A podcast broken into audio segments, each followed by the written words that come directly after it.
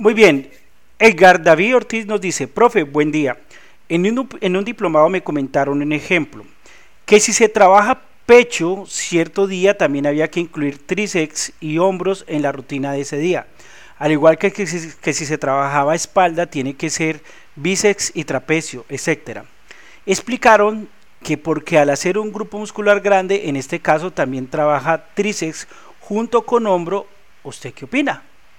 ¿Será que son muchos grupos musculares por día o habría que reducir el número de ejercicios por grupo muscular para que tal rutina sea efectiva? Gracias y un saludo desde México. Mira, Edgar David, usted puede trabajar dos o tres grupos musculares sin ningún problema. Lógicamente, si usted va a trabajar dos grupos musculares, pues va a tener, digamos que la oportunidad, entre comillas, porque realmente no es una oportunidad de tener un volumen de entrenamiento más amplio para los grupos musculares grandes. Pero no quiero que lo pienses así como, ay, entonces voy a trabajar menos grupos musculares por la oportunidad. No. Cuando tú trabajas pecho, indirectamente estás trabajando el tríceps. Entonces, por ejemplo, tienes tres ejercicios de pectoral. Como ya tienes preactivado el tríceps, tienes dos ejercicios complementarios de tríceps y es full bacano, espectacular. ¿De acuerdo? Pero si tú quieres trabajar el hombro, entonces le colocas dos ejercicios de hombro. Entonces, tres de pectoral, dos de hombro, dos de tríceps y es perfecto.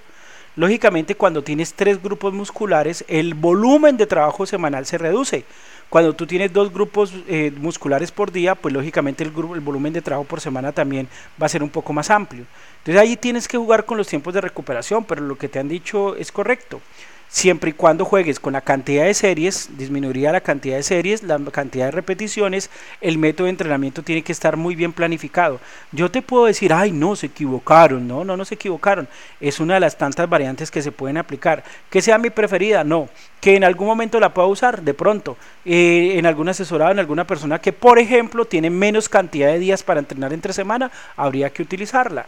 Bacanísimo y siempre hay que escuchar a los profesores porque hay excelentes profesores en el mundo.